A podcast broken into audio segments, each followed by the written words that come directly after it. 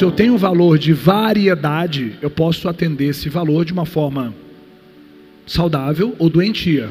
Deixa eu te dar um exemplo. Imagina que eu tenho um valor muito grande de variedade, coisas novas acontecendo o tempo todo. E um dos fatores que fazem pessoas usar drogas é isso. Um dos fatores que fazem pessoas serem viciadas em pornografia, em sexo desregrado, é isso. A explicação está aí. Essa pessoa adora variedade, coisas novas acontecendo o tempo todo. Eu posso ter uma outra forma saudável de alimentar um valor meu, por exemplo, que é diversidade, coisas novas acontecendo, sim ou não? Eu posso praticar crossfit, por exemplo, isso é uma forma de ter variedade de uma forma saudável. E se você entender quais são os seus principais valores, Wendell, eu não sei quais são os meus valores. Para para analisar. Quais são as coisas que você valoriza? Quais são as coisas que são importantes para você? Quais são as coisas que movem o seu comportamento para um lado e para o outro? Wendel, eu quero coisa nova acontecendo o tempo todo. Ou, Wendel, eu odeio gente me controlando. Ou, Wendel, eu adoro controlar. Você tem sinais já, seus valores estão aí. Wendel, o que eu tenho que fazer ao longo do meu dia? É muito simples, olha a regra de produtividade.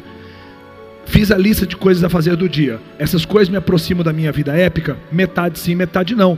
Aquelas que não te aproximam da sua vida épica, ou você deleta, não faz, ou passa para alguém fazer. E foca em poucas coisas que vão te levar para a vida épica. O jogo é errar rápido. O mundo mudou. Não dá mais para fazer um plano de ação gigantesco, um plano de negócios antes de abrir o seu negócio. Foda-se o plano de negócio, abre o seu negócio, descobre na prática se ele funciona ou não.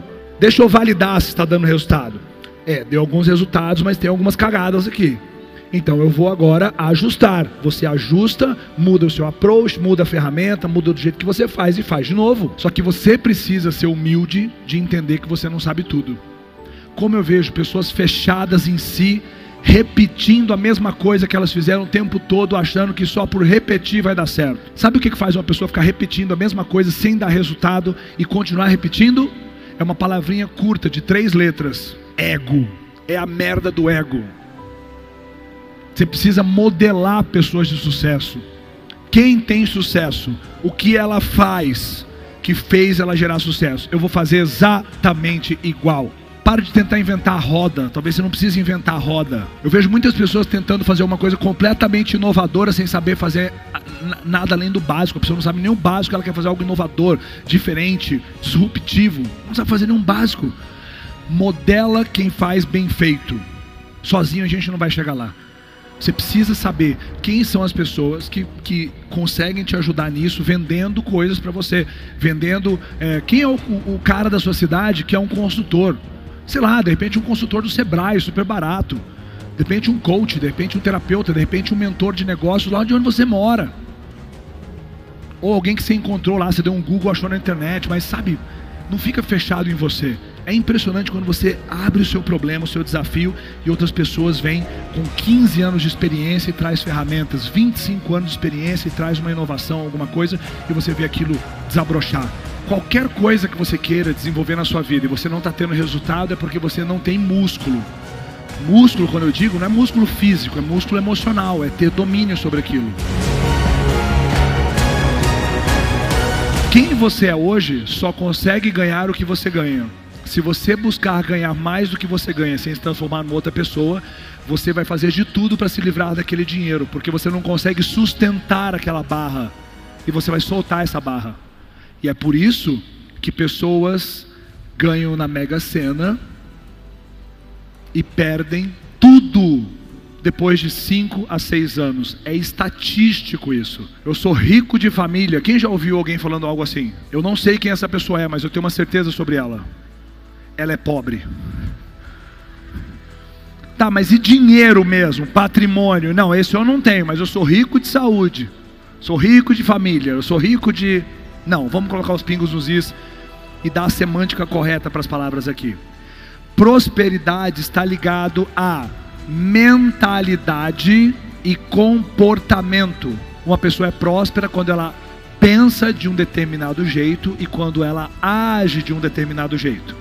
Quem de vocês já ouviu a história de alguém que era muito rico? Essa pessoa quebrou financeiramente e se tornou rica novamente. Quem já ouviu falar alguma história assim? Sabe por que essa pessoa conseguiu isso? Porque antes de ser rica ela era o quê? próspera. ela tinha a mentalidade correta. Talvez aconteceu alguma coisa em relação ao mercado, em relação a alguma coisa que ela não tinha previsto. Ela quebrou, mas está tudo bem. Eu tenho minha mentalidade, eu tenho meu comportamento, ninguém pode tirar isso de mim. Dois, três, quatro, cinco anos depois, bum, tô no topo de novo. Ah, Wendel. Então, na sua ideia, todo mundo no planeta Terra tem que abrir um negócio? Não. Deixa eu te dar um exemplo. Antes de eu ser um treinador e ter minha empresa de treinamento, eu trabalhei na empresa de alguém que era treinador, sim ou não? Sim, eu passei alguns anos trabalhando para outro treinador, aprendendo, edificando a minha história, edificando a vida dele. Aí chegou um ponto que eu fui na beiradinha do ninho e pulei do ninho e saí voando. Mas eu ajudei ele a crescer e ele me ajudou a crescer. Quando eu saí, ele estava maior do que quando eu entrei. Vem uma outra pessoa que não sabe nada e ajuda ele a crescer mais. Ela também cresce. Chega um ponto que, se ela tiver coragem e for um chamado dela, ela sai voando do ninho. Ele cresceu mais ainda. Tá fazendo sentido? Agora, se você é um empresário que quer que as pessoas trabalhem para você para sempre ninguém saia, porque só você quer enriquecer, só você quer. Você é aquele tipo de pessoa que chega no rodízio de sushi e você quer comer tudo. Tem como comer tudo no rodízio de sushi? Você quer zerar, você quer quebrar a cozinha. É impossível. Não tem como você ter tudo. Para. Para. Os seus funcionários, sim, vão trabalhar para você durante um tempo. Talvez mais dois, três, quatro anos. Mas eu torço que eles saiam e montem os seus próprios negócios. Eu torço para isso. Você já parou para pensar que toda empresa, toda empresa tem uma pessoa que começou um negócio por trás dela? Você vai lá e compra um, um shampoo, L'Oreal. Acho que você não associa que tem uma mulher que é dona da empresa, igual você. Acho que você não associa que aquele brownie fit, que você adora comer aquele brownie, tem um casal que é dono. Toda empresa tem dono. A Ruffles tem dono. Tem uma pessoa lá atrás que é dono.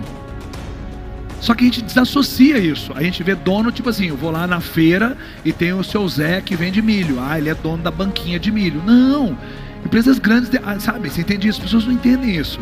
Perceba isso. A pessoa começou lá atrás piquititinho. Porque ela tinha uma inquietação. E qual é o ápice do enriquecimento?